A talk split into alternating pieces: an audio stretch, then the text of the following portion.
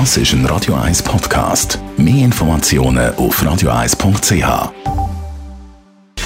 Gesundheit und Wissenschaft auf Radio 1. Unterstützt vom Kopfwehzentrum Irlande Zürich. www.kopfwww.ch Dank Meditation treffen wir bessere Entscheidungen. Das sieht man jetzt in einer neuen Studie von der ETH Zürich. Probandinnen und Probanden, die im Rahmen von dieser Studie zwei Wochen lang täglich Achtsamkeitsmeditation praktiziert haben, neigen weniger dazu, negative Informationen aus dem Weg zu gehen, heisst in dieser Studie. Und das ist eben wichtig, wenn es um Entscheidungen geht. Im Ausblenden von potenziell negativen Informationen sagt man in der Psychologie kognitive Verzerrung. Wir Menschen neigen dazu, Informationen, die Angst auslösen und negative Gefühle eben zu, äh, ja, zu verdrängen.